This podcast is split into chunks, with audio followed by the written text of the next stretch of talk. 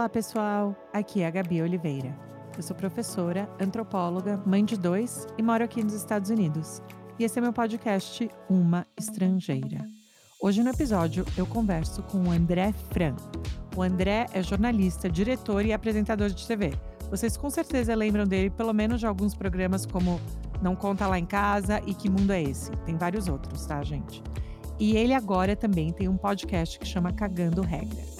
Gente, podcast é muito bom. Vocês têm que escutar, porque é com informações, informações relevantes, comentário político, comentário cultural, mas de uma maneira super interessante e engraçada de interagir com a informação. Então, vão lá escutar, disponível em todas as plataformas. Também vocês podem achá-lo no Twitter, é, como André Fran, e no Instagram também. Então, espero que vocês gostem do meu papo com o André. Eu fiz outro amigo, tá? Gente, eu garanto e fiquei muito, muito fã de como a carreira dele se desenvolveu e aonde ele está hoje com esses projetos. Então, espero que vocês gostem. Tá legal, pessoal? Se cuidem. Um beijo. Tchau.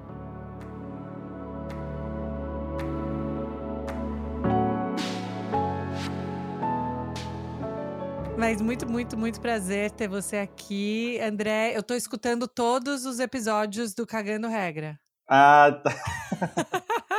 o meu objetivo de vida é não ser mais o Fran do Não Conta Lá em Casa, do Que Mundo é Esse, da Globo News, mas virar o Fran do Cagando Regra. Aí vai ser o sucesso total. E eu tô te chamando de André. E aí, o que, que eu faço? Não, eu melhor é... te chamar de Fran? Não, eu, eu sempre pergunto isso e eu sempre falo, fica a escolha do freguês, tanto faz.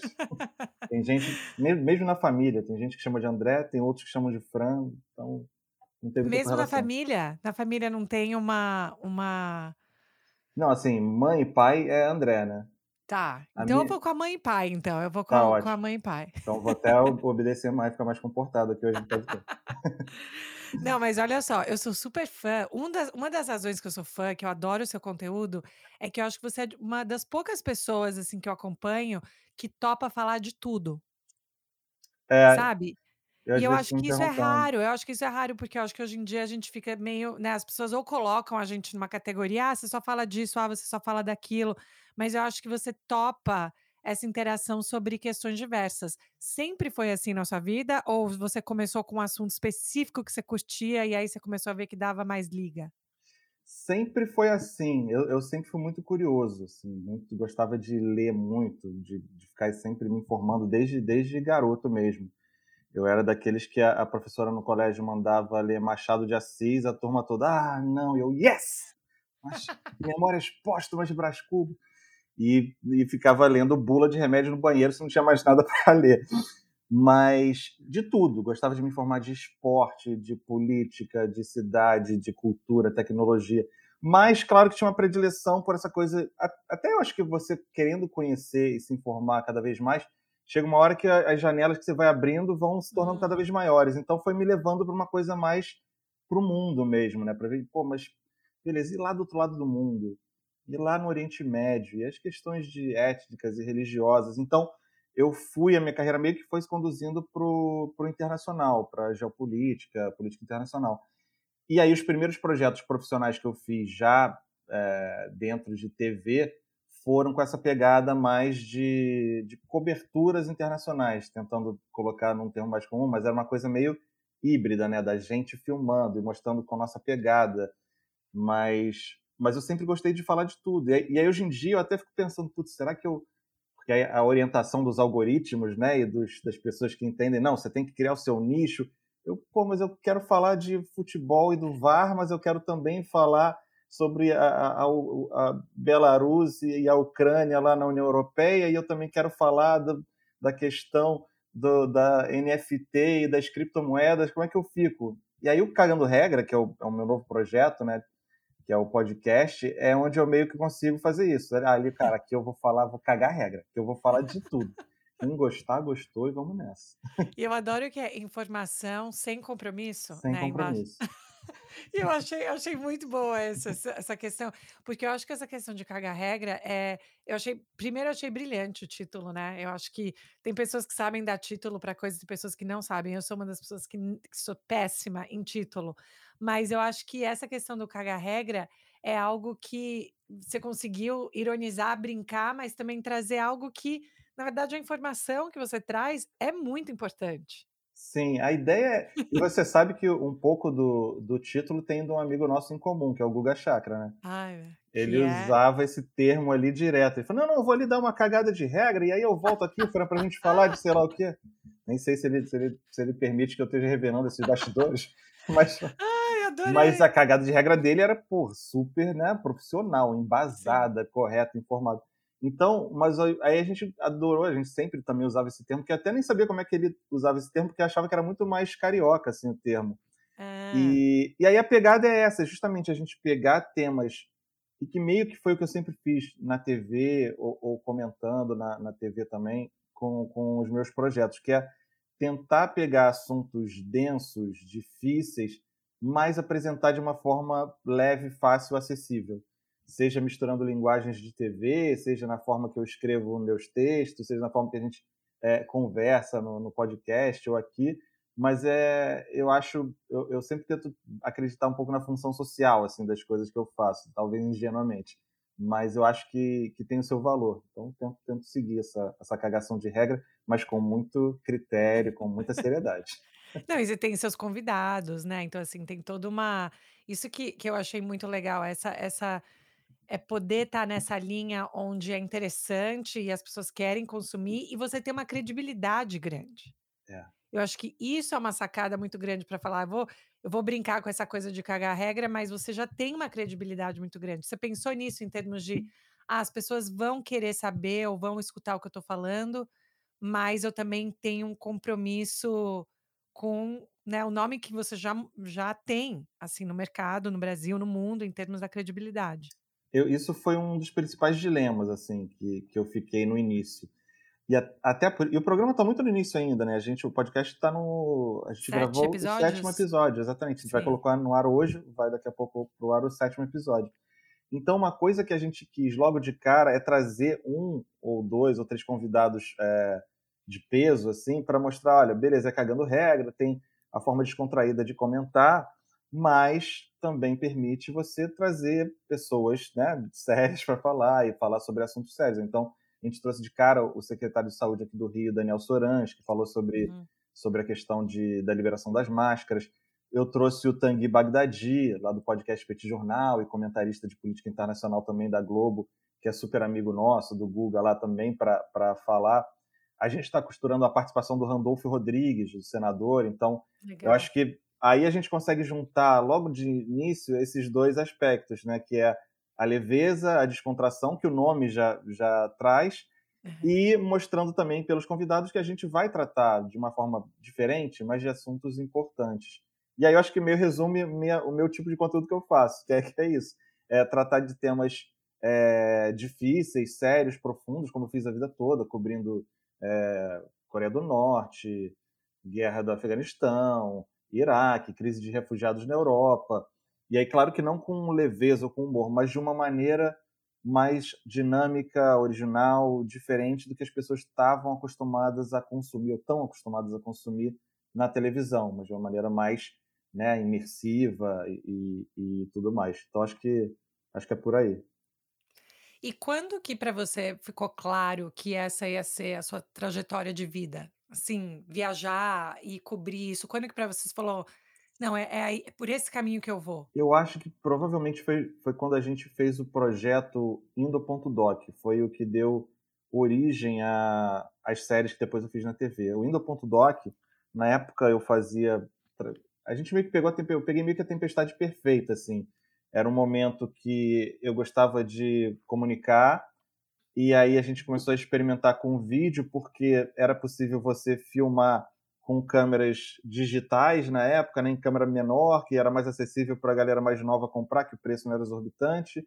Dava para você colocar dentro do seu computador com cabo Firewire, não tinha nem o cartãozinho SD, mas dava para você plugar lá e editar no computador lá do meu quarto, na casa dos meus pais, e brincar de editar. E, ao mesmo tempo, os canais, os veículos foram entendendo também a, a dinâmica disso, né? Olha, não preciso sempre gastar a minha estrutura gigantesca, um caminhão de equipamento, uma equipe de 50 pessoas para ter um conteúdo no ar. Eu compro dessa produtora pequena que já fez um negócio legal, porque os equipamentos e a qualidade hoje permitem. Então a gente fazia vídeo para banda, para loja de amigo e tal. E quando teve a, a, a, aquela tsunami na Indonésia, que foi uhum. aquela grande tsunami do Boxing Day, é, eu tinha uns amigos, e a gente é amigo do Rio, aqui do Leblon, tudo surfista e tal, iam viajar de surf, fazer uma viagem de surf para lá. E a gente falou, cara, por que vocês, em vez de cancelar a viagem, vocês não mantêm a viagem, levam nossos equipamentos e a gente tenta fazer um documentário. Primeiras pessoas hum. que estão chegando lá e vendo como é que o país está reagindo. E beleza, né? molecada, eu nem fui nessa, eu fiquei mais daqui. Eles foram e, e, cara, era aquilo, era lugar que mudou a geografia local, eram as pessoas que estavam chegando, os surfistas estavam fazendo triagem para ajudar com, com os sobreviventes, era a guerra civil que estava ali naquela região da Indonésia que tinha sido parada para chegar a ajuda humanitária, e tudo isso foi registrado. A gente fez um documentário independente, de novo, filmamos, editamos no quarto, e lançamos também de forma independente. E aí ele atraiu o olhar do, do Sport TV na época, do Canal Brasil, hum. e aí foi nosso primeiro cartão de entrada. E aí a gente levou o projeto para dar continuidade a isso, numa forma de série. A gente levou para o Multishow na época, que estava também mudando para essa coisa de viagem, de aventura e tal. E a gente queria mostrar outras situações pelo mundo parecidas com essa, que estivesse passando por é, desastre natural ou conflito ou sei lá o quê. E eles toparam. E aí eu comecei a viajar e falei, cara, para alguém que gosta de comunicar, contar histórias, ver o mundo com os próprios olhos e botar a mão para tentar fazer uma diferença também, juntar isso tudo num pacotinho, isso aqui é perfeito. E felizmente essa coisa de uma ação entre amigos, com um interesse hum. genuíno naquelas causas, experimentando com as possibilidades da tecnologia, da comunicação, eu acho que deu certo para o público também gostar. E aí estou na estrada desde então há, há mais de, de 10 anos. Uau! E você fez faculdade? Você fez alguma coisa no, em jornalismo, em é, alguma coisa relacionada a isso ou não?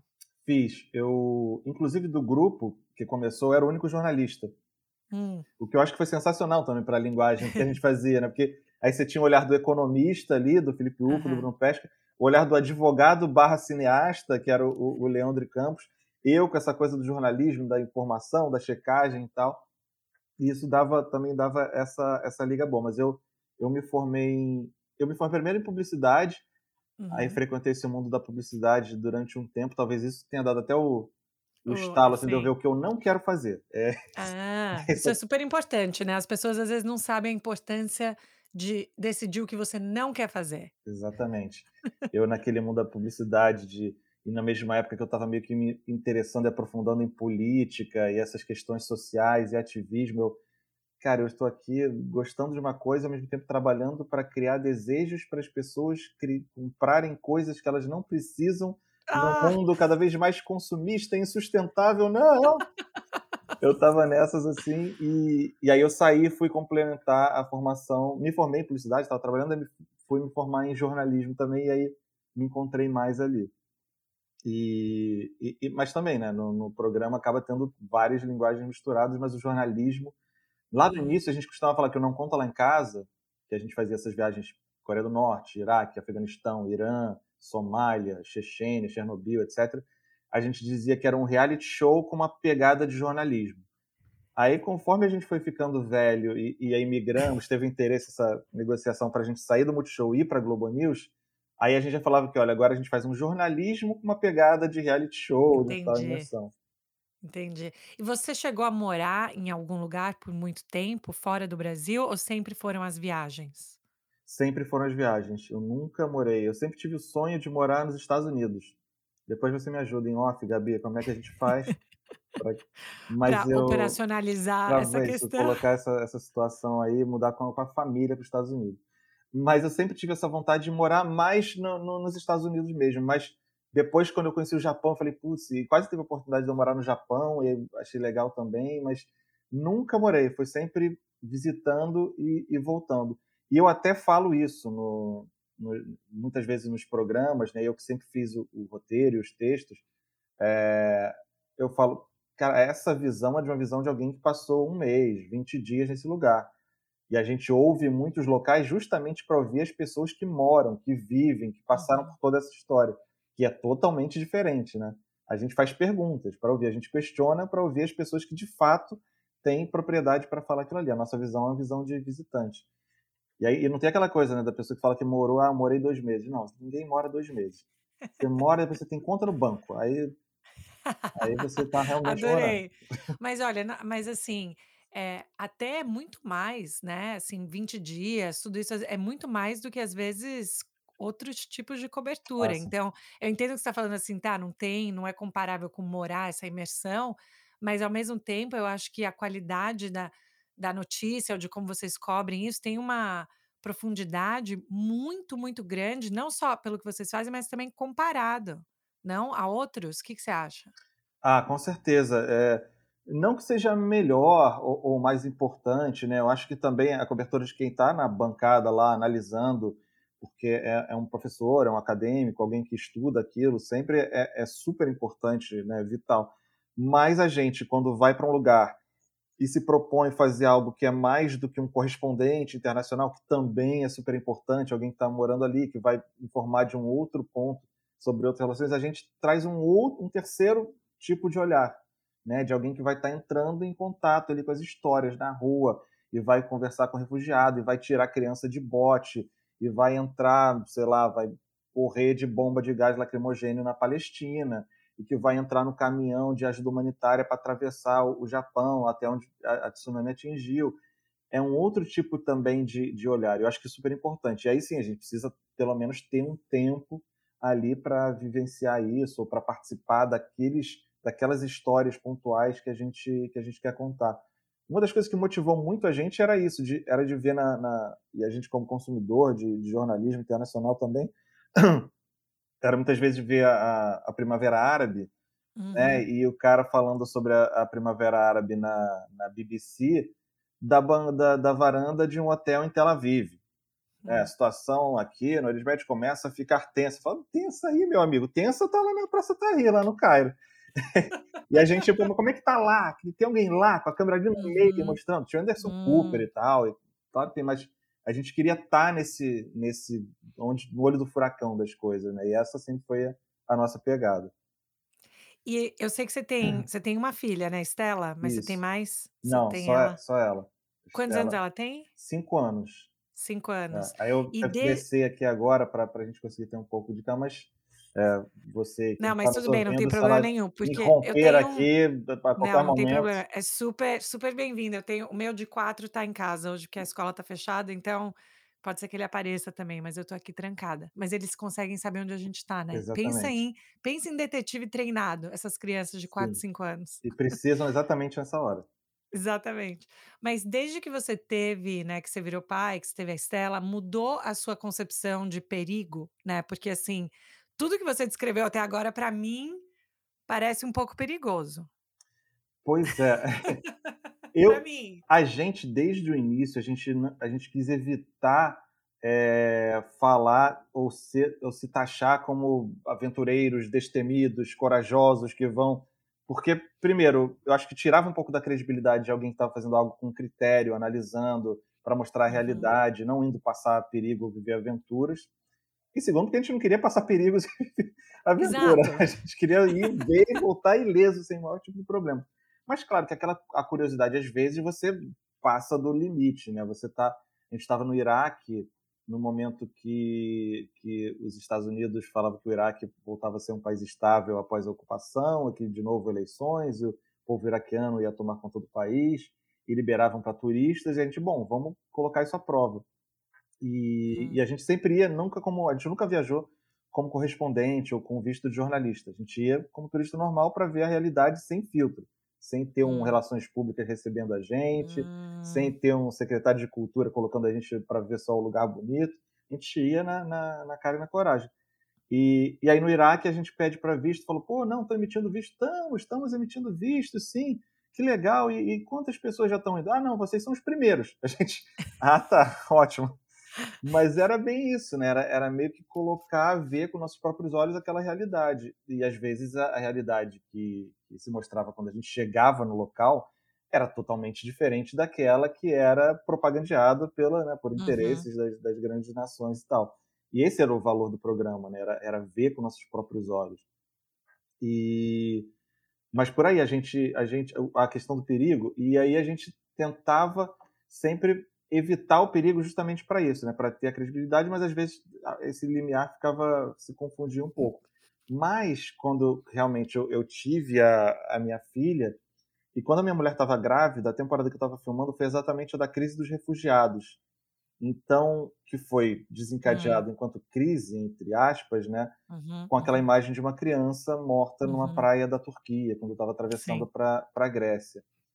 Mas é, é, é, curioso como é que depois que você tem filho, o olhar muda totalmente. A sua perspectiva de uhum. mundo muda totalmente, né? Então, quando eu estava lá, eu já eu já estava mais sensível a essa história tal, assim, hum. das, das crianças e tal. Quando eu voltei, a minha filha nasceu, e aí foi bem nessa época, aí a gente curtiu aqueles primeiros meses aqui, taranã. Eu fui fazer uma palestra em Porto Alegre aí falando. E aí eu fui contar pela milionésima vez essa história da criancinha. Uma... E aí eu comecei a reparar que ela estava com um sapatinho e a camisa hum. que alguém colocou nela. Eu sei que eu comecei a chorar no meio da palestra. Hum. Um mico terrível, porque eu falo, cara, é, você começa a ver e começa a se tornar muito mais próximo aquela história que você está contando, né? Você começa a, a, meio que sentir na própria pele. E isso acabou valendo também para certos tipos de, de risco, que eu comecei a, a tirar um pouco o pé, assim, eu, eu me verific, verificar melhor exatamente o que, a gente estava fazendo. E até do tempo de viagem, né? A gente, gente, vamos otimizar agora. Chegou ali, filmou isso, isso, pan, voltou para casa. Não quero ficar muito longe da minha filha, não, porque antes a gente ia, ficava, sentia o lugar, fazia amizade e tal. Eu agora não. Chega, passou o tempo. Tô velho e pai já. Mas é, mas é interessante isso, pensar essa questão, né? Que você falou, ah, do, que você descreveu como mico, né? Assim, que você tá lá chorando e tal. Mas eu acho interessante isso porque é algo que é quase como se a gente autoanalisasse, né? Tipo, se você saísse do seu corpo e visse você lá chorando, você vai falar, para, não, não faz isso mais. Mas é uma questão que também tem uma questão de humanizar todas as partes envolvidas em documentar coisas que são trágicas, né?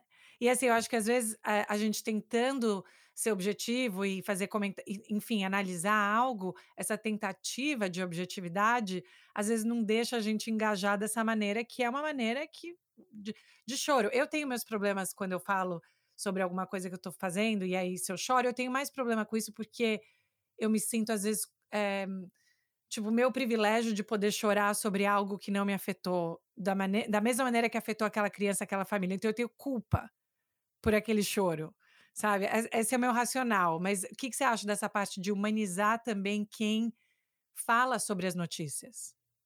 Ah, eu acho, eu acho importante. Eu acho, isso era uma coisa que a gente no início ficava com medo por ser um, um defeito, digamos assim, do uhum. programa. Uhum e que de um, depois de algumas experiências a gente falou, cara, antes de, de sermos profissionais ou jornalistas, nós somos seres humanos. Então, se a gente vai estar tá quebrando alguma ética jornalística na hora que a gente entra em contato com a nossa história para ajudar uma senhora que não sabe nadar e está caindo na água ali na Grécia, paciência. A gente, hum. durante essa temporada, a gente, a gente precisava ir de da Hungria para Sérvia, se eu não me engano ou se era antes, talvez, não sei. Mas a gente estava chegando numa fronteira e a única forma de a gente chegar, a gente estava entrevistando as pessoas, e ele falou: olha, a gente está levando é, mantimento para várias famílias que estão presas numa fronteira, que elas não podem, elas estão saindo de um lugar e estão proibindo elas de entrar em outro. Então, são famílias, pais, mulheres, crianças que estão dormindo na rua, no frio da, da Europa naquela época. E a gente está levando um carro cheio de mantimento. A gente, não, a gente ajuda. Então a gente além de ser de, de, do nosso papel de documentaristas ou jornalistas, a gente carregou o carro com mantimento, a gente distribuiu o cobertor no meio da noite e a gente. Mas a forma que a gente humaniza isso é trazendo para dentro da história que a gente está contando. Hum.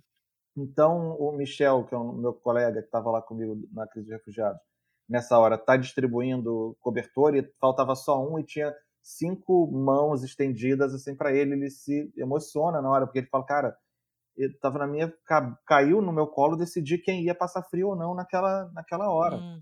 né? Quem que ser humano está preparado para isso, né? Vivendo uma situação daquelas. Então a gente traz isso para dentro do programa de forma muito espontânea e natural.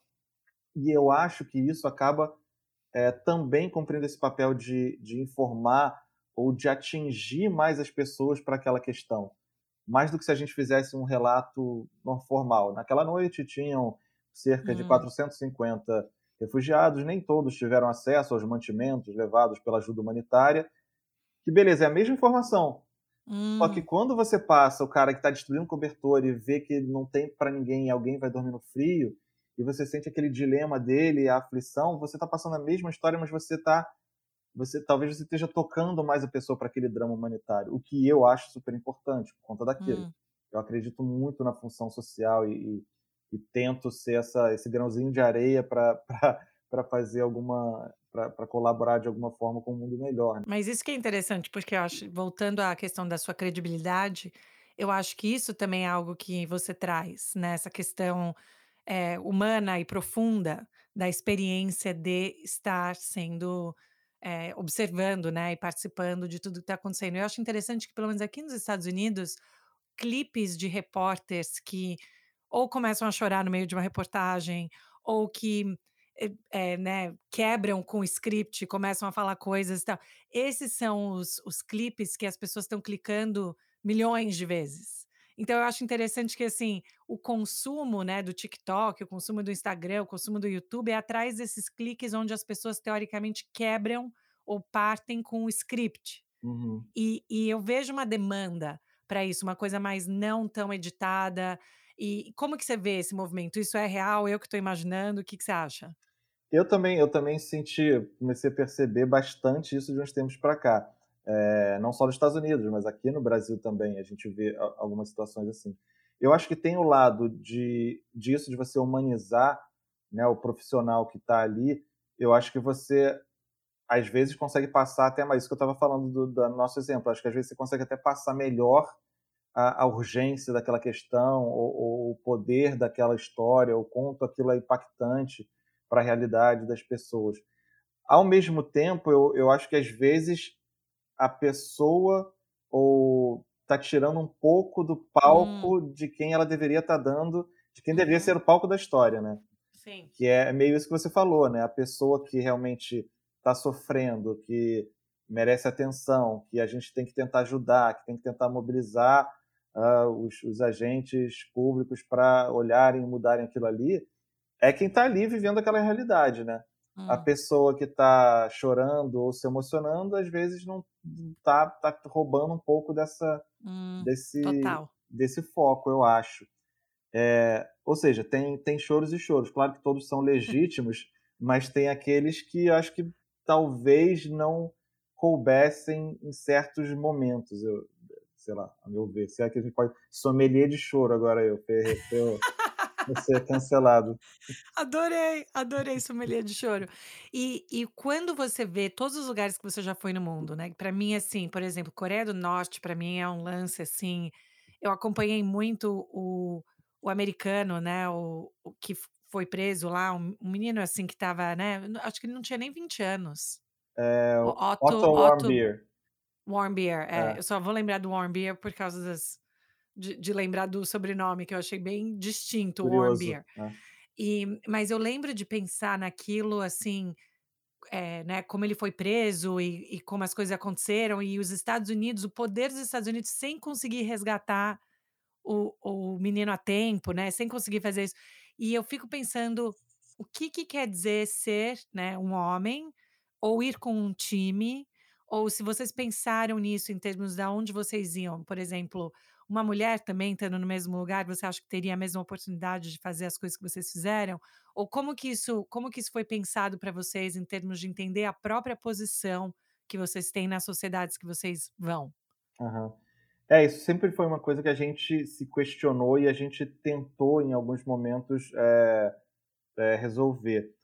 O, a identidade do programa, né, isso que eu falei lá no início, de dele ser natural e, e até o que eu não falei, a gente nosso objetivo não era ser apresentador de TV, não era estar diante das câmeras. A gente era super tímido, pelo contrário, né? Não tem nenhum galã de TV, como quem. Eu não sei se as pessoas assistem um vídeo que também pode conferir, assim, é só dar um, um Google no meu nome que vai ver que não é por aí. Mas a gente queria estar nesses lugares vendo essas histórias. Era, era nós ali, era o nosso grupo que a gente trocava ideias sobre essas situações, sobre essas questões, e trocava link, referência, e debatia e tal. Então, a, o programa de TV foi uma ferramenta para gente que tinha já esse gosto, que já tinha essas ideias, que falava sobre esses temas, ir para esses locais e ver com nossos próprios olhos e voltar com uma história para contar. Hum. É, e essa nossa relação acabou sendo um dos aspectos da originalidade do programa. Porque, um, a gente não falava ou apresentava as questões como jornalistas é, de TV ou como pessoas habituadas a que querem ser ator e querem estar diante da câmera. Era de uma maneira talvez não tão correta, mas muito mais verdadeira. A nossa relação a hora que a gente, às vezes, a gente não está contando para a câmera, a maioria das vezes a gente está falando um para o outro. Cara, você viu aquilo ali? Putz, me lembrou aquele outro negócio que a gente estava estudando. Então, passa também as informações de uma maneira muito mais natural e acessível. E acho que isso fazia muito parte da, da química e da, e da identidade do nosso programa. Que, por acaso, não tinha naquele momento uma, uma menina junto. Tinha as uhum. meninas que as mulheres que participavam em outros grupos, em outros núcleos, uhum. de outras coisas, de outras é, coisas que a gente fazia, mas aquela ali específica, por acaso, não.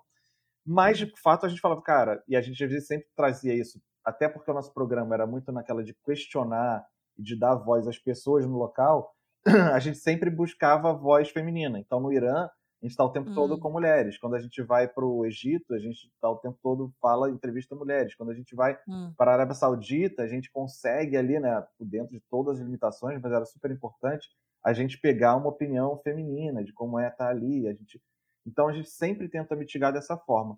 Mas, é, de fato, o que eu pude sentir que, cara, agora, assim, todo mundo que pergunta, pô, tinha que ter uma mulher no programa, e realmente tinha que ter, a gente ajudou a produzir o programa Futura Feminino, do GNT, que é feito pela minha produtora, e que a Cláudia Alves, a Fernanda Prestes e a Bárbara Bárcia chegaram lá para a gente com uma ideia, a gente ajudou a formatar o projeto, e virou Futura Feminino, já foi pro ar a primeira temporada no GNT, já está sendo finalizada a segunda temporada, que são mulheres conhecendo países é, pela ótica do ranking de igualdade de gênero do Fórum Econômico hum. Mundial. Então, na primeira temporada, elas vão para Islândia, que era o primeiro, né, o lugar mais, que é o melhor lugar para uma mulher viver, que tem maior igualdade de gênero, e vão para o último, que é o Paquistão, para mostrar a uhum. realidade nesses dois lugares, que é, é, genial. E elas são ótimas, além de amigas, são profissionais sensacionais.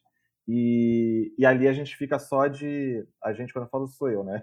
Fico só de pano de fundo ali. Eu sou só um produtor executivo, dou ali os pitacos para ajudar no que elas me pedem, mas elas que, que tocam o olhar feminino e, e sinto que ali dá para dar uma é, é, como se fosse o que mundo é esse feminino, né? É o, Entendi. É o que tudo que a gente não que tem, legal. elas têm com total propriedade. E de verdade que assim, para mim não foi nenhuma crítica, hein? Para mim era mais uma questão de pensando até por segurança, né? O que que estando ah, nesses sim. lugares, o que pode acontecer, porque eu acho que isso também é uma questão é, que, que me faz pensar muito quando eu vou para lugares, quando eu penso nisso, eu, eu sou muito consciente de espaços que podem ser diferentes por ser quem eu sou. Uhum, não, isso totalmente. Várias situações a gente não só faltou o olhar feminino, porque tinha um olhar feminino, mas o olhar feminino local, não o olhar feminino de uma mulher como nós, estrangeira, chegando no lugar, como ela é percebida, uhum. né? como ela uhum. se sente, o que, que ela vê, o que, que ela passa. É, não só por essa deficiência, mas até para deficiência de, de, de, coisas que não daria para fazer. Né? Uhum. Né? Olha, ó, isso aqui não, aqui você não vai não viajar. Pra... A Arábia Saudita a gente demorou muito tempo para fazer porque a gente queria levar uma mulher com a gente e, uhum. e aí a hum. gente até mapeou várias várias amigas que tinham esse perfil, que queriam fazer esse tipo de cobertura, mas você não podia viajar para a Arábia Saudita se você não tivesse acompanhada do seu responsável legal, ou seja, seu marido ou seu pai.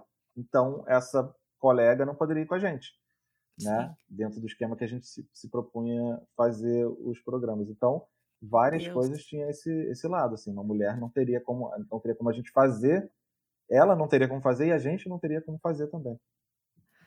e agora eu posso, eu quero, eu tenho várias perguntas que eu queria te fazer sobre a sua análise sobre, já que a gente está na batida cagando regra.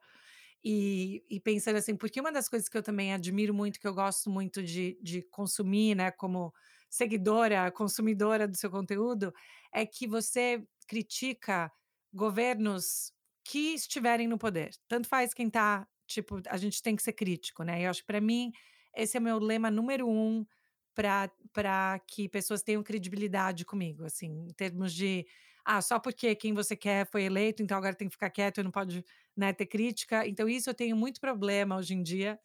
E, e com essa questão né, de político de estimação e tudo isso. Eu vi que outro dia estava falando sobre a questão do mesmo do Obama, né, aqui nos Estados Unidos, como ele é, assim, pelos liberais aqui, visto como né, o queridinho, até como você falou, mas que as pessoas não fazem ideia né, às vezes, de tudo que aconteceu com questão de deportação, de bombardeio por drones, enfim, tudo aquilo. Como que você lida com essa ideia de tentar achar, quase que achar buracos em narrativas que estão muito estáveis, sabe? Então, assim, esse foi um exemplo para mim do Obama, mas qual que é a sua relação em ser um, um ativista crítico de governos? Pois é, eu acho que agora é, eu, eu já passei mais perrengue com isso. Porque, porque eu falava mesmo, eu criticava mesmo, e eu tenho, claro, eu tenho minha, minha, tipo, minha orientação, mas a gente chegou num ponto que, assim, você defender direitos humanos era você ter lado. Você Sim. ser a favor do casamento gay, ah, você, você é desse lado. Ah, você ser a favor da descriminalização do aborto, ah, então você é do lado. Não, gente, isso são questões humanas, isso não é lado. Eu tenho lado, eu acredito mais que a economia deve ser de uma maneira ou que a política deve ser de outra. Sim, cada um uhum. tem a sua, a sua preferência, a sua, a sua crença e tal, mas tem coisas que não é lado, gente, pelo amor de Deus. E eu sempre falei, e, e várias vezes, assim, profissionalmente, pediram para eu evitar, vamos tirar o pé aqui de entrar em conflito e tal. Mas agora, nossa, que horror falar que tem um ponto positivo nesse governo genocida fascista que temos aqui no Brasil.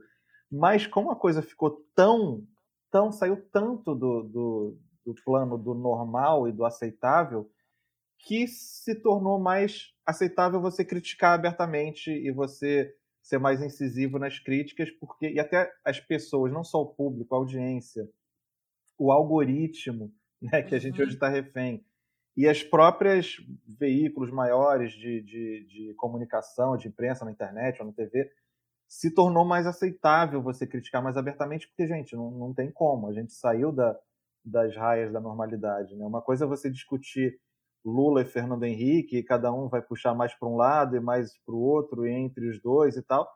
Outra coisa é Bolsonaro, que não dá, é extrema direita, é, é algo absurdo e hediondo e que a gente e que são fatos, né? Não é a questão, é, é a ciência que diz, é, são as relações internacionais que mostram, é a balança comercial que fica evidente. Então, eu acho que que ficou mais fácil para mim criticar e ser mais abertamente crítico nesse sentido.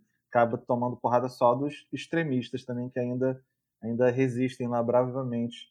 É, mas mas é isso, eu respondi? Não sei se respondi. Não, é, não, é porque eu tava pensando nisso, assim, essa questão de ser crítico com o que. Porque uma das coisas que eu, que eu recebo muito, né, que eu vejo, pelo menos no meu Instagram, é que as pessoas, especialmente quando eu falei das eleições aqui, Trump versus Biden, né, eu recebi muito, mas muita mensagem de brasileiros que apoiam o Trump, né, meio que falando que, que absurdo, porque me perguntaram para quem eu ia votar, eu respondi porque eu não achava que não é uma questão só de partido, para mim era uma questão de né, estabilidade versus combate. Eu prefiro estabilidade, assim, no mínimo, no mínimo, né?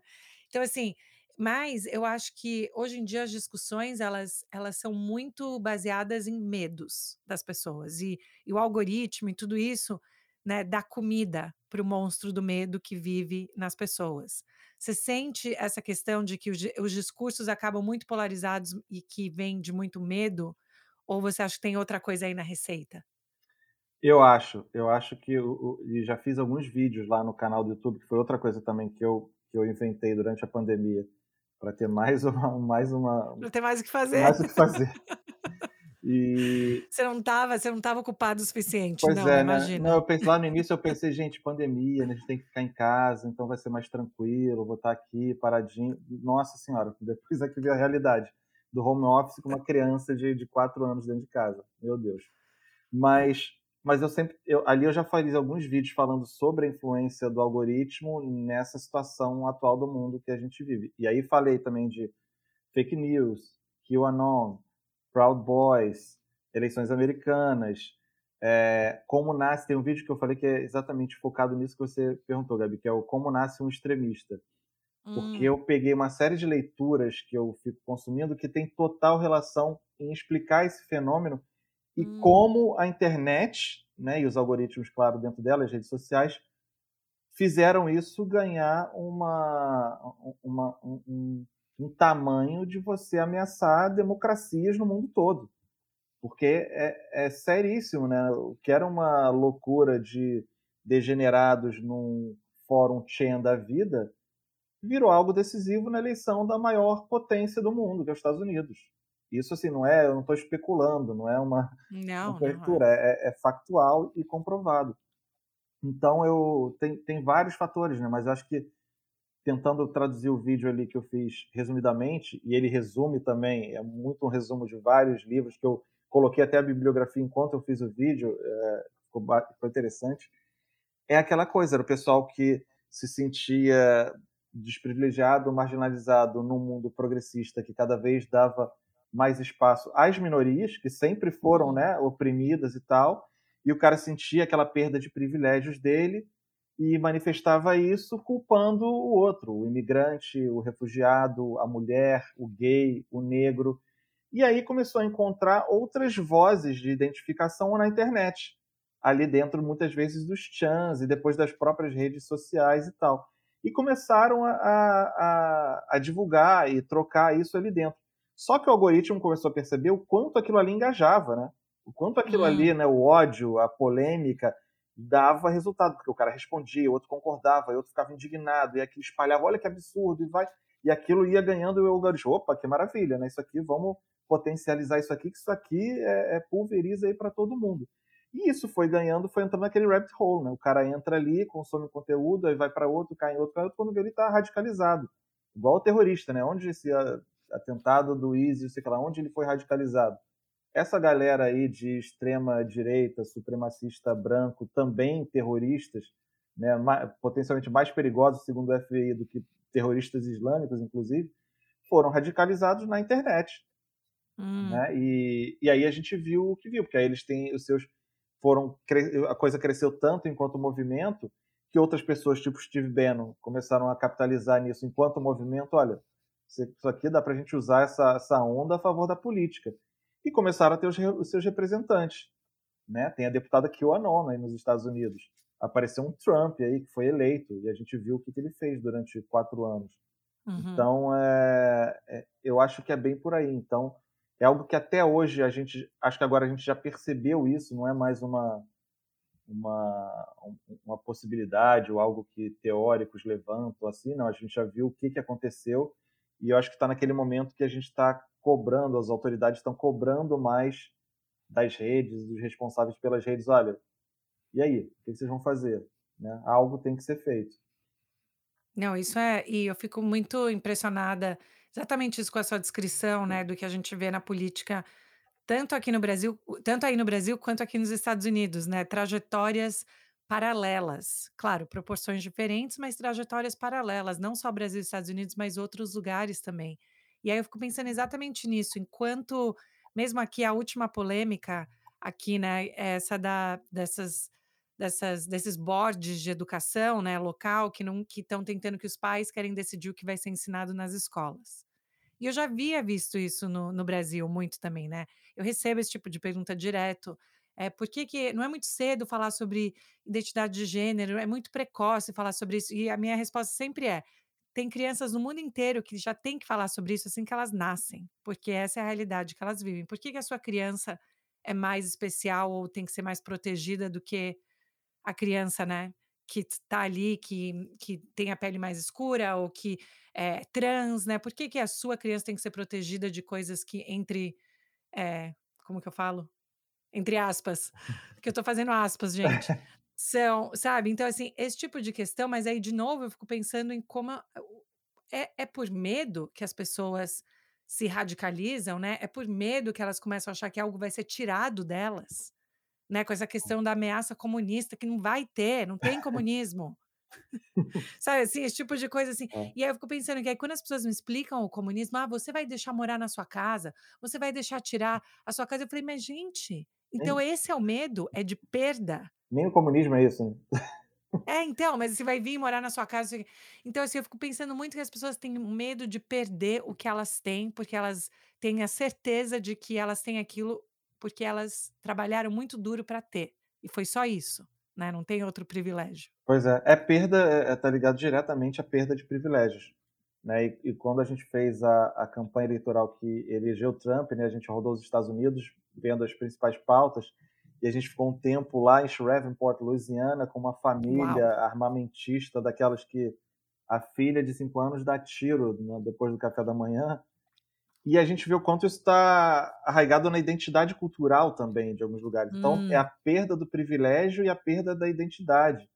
Poxa, mas hum. o meu hum. pai foi criado assim, você está dizendo que o meu pai está errado? O meu pai. Uhum. Assim, sim, as gerações, a tendência é evoluir em relação à geração anterior. É, aí, dependendo da sua cultura, tem coisas culturais que são erradas.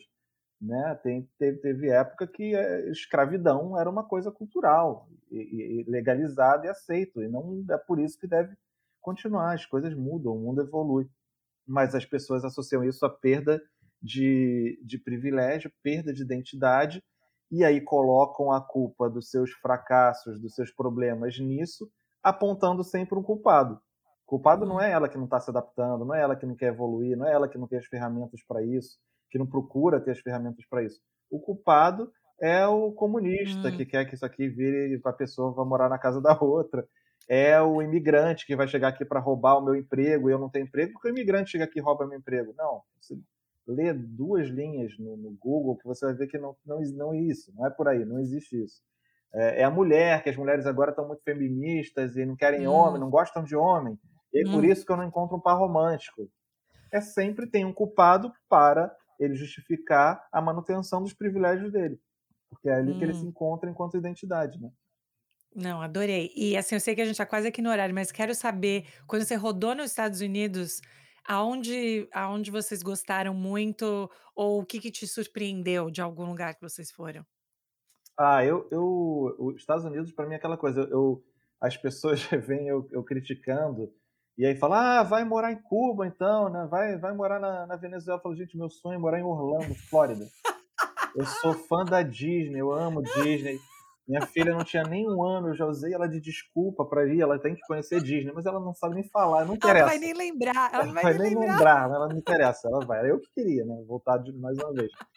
Mas, porque eu acho que os Estados Unidos é muito símbolo desse, desses dois mundos, né, do, do que há de sensacional e também do que, do que, do que tem de, de ruim. E a gente critica, mas a gente ama. Eu critico o Brasil hoje em dia todo dia, mas eu amo o meu país. Né? Eu critico o que tem de errado. E até quando a gente viaja, e, e, e eu tento, sempre tento falar, olha, é importante a gente separar o governo do povo. Quando eu volto uhum. da Coreia do Norte, eu falo, putz, vou torcer para a Coreia do Norte na Copa do Mundo agora. Meu, como assim? Você defende a ditadura dos Kim na Coreia? Não, gente. Eu acho um hum. absurdo, é uma ditadura. Eu sonho que um dia a Coreia do Norte vai ser democrática, mas eu me simpatizei com o povo, pelo pouco que eu pude conhecer, com a história deles e do quanto essa divisão é, é um soluço no tempo, né, daquela história milenar da Coreia, né, a grande Coreia e tal. E o mesmo para os Estados Unidos, e, onde eu, eu, critico, principalmente nos últimos tempos, tinha muita coisa para a gente criticar, mas eu sou fã de várias coisas, né, da, inclusive da formação com base na imigração que estava sendo tão criticada, ou seja, quem ama os Estados Unidos tinha que estar tá criticando agora a galera que era contra imigrantes, como assim, imigrante não pode mais foram os imigrantes, é uma nação de imigrantes, né? O que é sensacional Sim. essa mistura, que deu esse, esse resultado tão incrível. E na inovação, na cultura do entretenimento e da oportunidade. Isso tudo eu acho sensacional. Mas, mas por que, que eu tô falando bem dos Estados Unidos? Que você perguntou. Porque eu perguntei o que, que você tinha gostado ou te surpreendido quando vocês rodaram pelos Estados pois Unidos, é. algum lugar que você gostou muito? Pois é, eu sempre, eu, eu sempre frequentei muito, e, e, a minha mulher, a irmã dela mora aí, morava na Califórnia, agora mora em Nova York, quer dizer, ao contrário, morava em Nova York, agora mora na Califórnia, então a gente sempre foi passar férias aí e visitar desde muito tempo. Então, é, eu já meio que já tinha isso, assim, de cara, eu, eu sei que vai ter coisa legal e pessoas incríveis para a gente mostrar. Não vai, não vai ser só uma coisa, um retrato dos Estados Unidos trampista, não, não é isso, né? Mas uma coisa que ficou clara é essa diferença de como nos grandes centros mais diversos, né? Você tem um, uma visão muito mais progressista, enquanto você sai, vai para a área mais rural, vai lá para o Texas, vai lá para Shreveport, você tem a visão muito mais conservadora e trampista. Aí é muito mais. Sempre que você faz aqueles mapinhas, né, azul e vermelho, e vê onde tem mais trampista e onde tem mais antivacina, é onde tem, onde tem mais gente que apoia a máscara, é onde tem mais democratas ou, ou, é, ou não trampistas, digamos assim. Porque eu também não gosto muito de ficar nessa dicotomia. Eu, acho, eu sempre falo, cara, se você tem um candidato Barack Obama e Mitt Romney, você tem um debate sensacional. Né? Você vai ficar na dúvida ali de quem tem.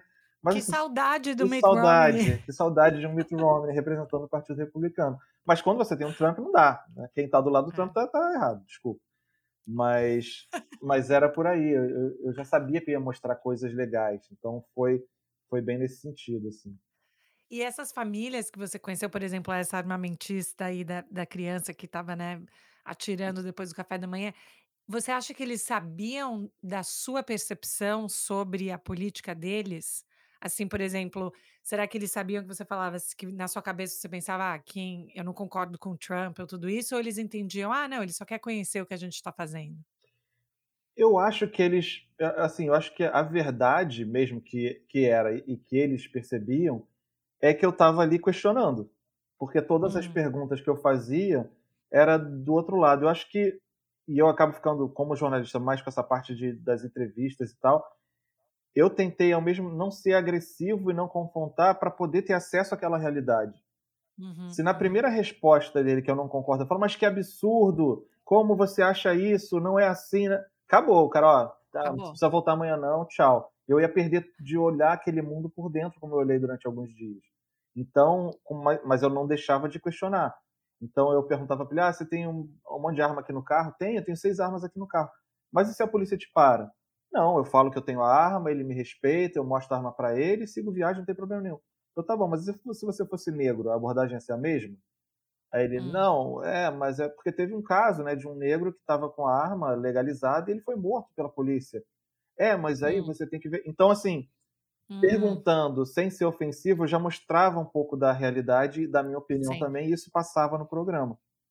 E, e aí a gente consegue chegar ao ponto do cara chegar para mim: ah, o problema aqui é conversa, todo mundo tomando cerveja e, e eles mostrando as armas e tal. O cara fala: ah, o problema aqui foi que elegeram um presidente negro. Hum. E aí você vê esse componente racista também, disso que a gente estava conversando, da perda de privilégios e de colocar o culpado disso né, no, no, no negro, no migrante, na mulher que se eu tivesse sido lá atrás mais combativo, eu não teria mostrado esse lado. Hum. Eu poderia até ter citado, mas estava na minha voz, na minha palavra, um estudo que eu li. Quando a gente consegue o acesso, vai questionando, mas vai conseguindo estar ali dentro, eu mostro isso. Sabe? Eu mostro, hum. olha, tem muito de racismo também, estrutural e, e, e direto aqui, culturalmente nessa região e na forma que essas pessoas pensam. E isso eu acho que tem um super poder assim para você mostrar a realidade de, de alguns lugares, de algumas histórias, de alguns momentos. Com certeza. André, adorei o nosso papo, que fantástico. E, gente, todo mundo tem que escutar o Cagando Regra, adoro falar. e que está já no sétimo episódio. É muito. Eu adoro escutar também, estando morando fora, me dá mais uma sensação de estar mais conectada também com o Brasil. Então, eu acho que isso traz um saudosismo positivo. Ah, que legal. E, e já convido você para cagar regra com a gente qualquer dia desses. A gente faz uma tabelinha lá. Fantástico, super, super, super obrigada. Quando você estiver por aqui em Massachusetts, aqui em Boston, você já tem sua casa, hein? O que ah, precisar, estamos aqui. Vamos colocar as crianças para brincar num parquinho desses bem americanos que eu adoro. Tem um aqui do lado. Olha, pronto. Mas adorei, adorei, adorei. Obrigado. Super obrigada. Obrigado, Gabi. Beijo. Beijo. tchau. tchau. tchau.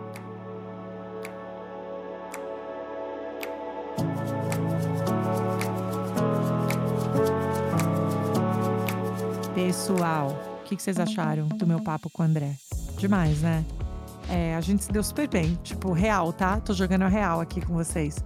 E eu adorei é, a minha conversa com ele, até pelo fato de algo que vocês, quando vocês me vêm falando no Instagram, eu falo muito disso, que é eu gosto de pessoas que fazem, conseguem fazer comentário e criticam todos os governos que vêm, todas as, as notícias que vêm, que não tem político de, de estimação e que né, o compromisso com a informação é maior do que qualquer é, sensação de lealdade que você tem que ter com qualquer pessoa, né? Então, eu gostei muito do meu papo com ele.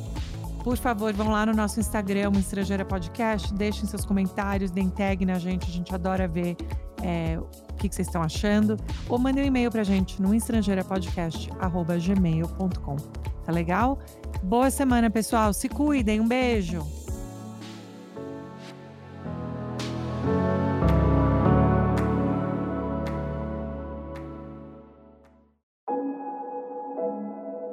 Esse podcast foi editado por Fábio Guerrara.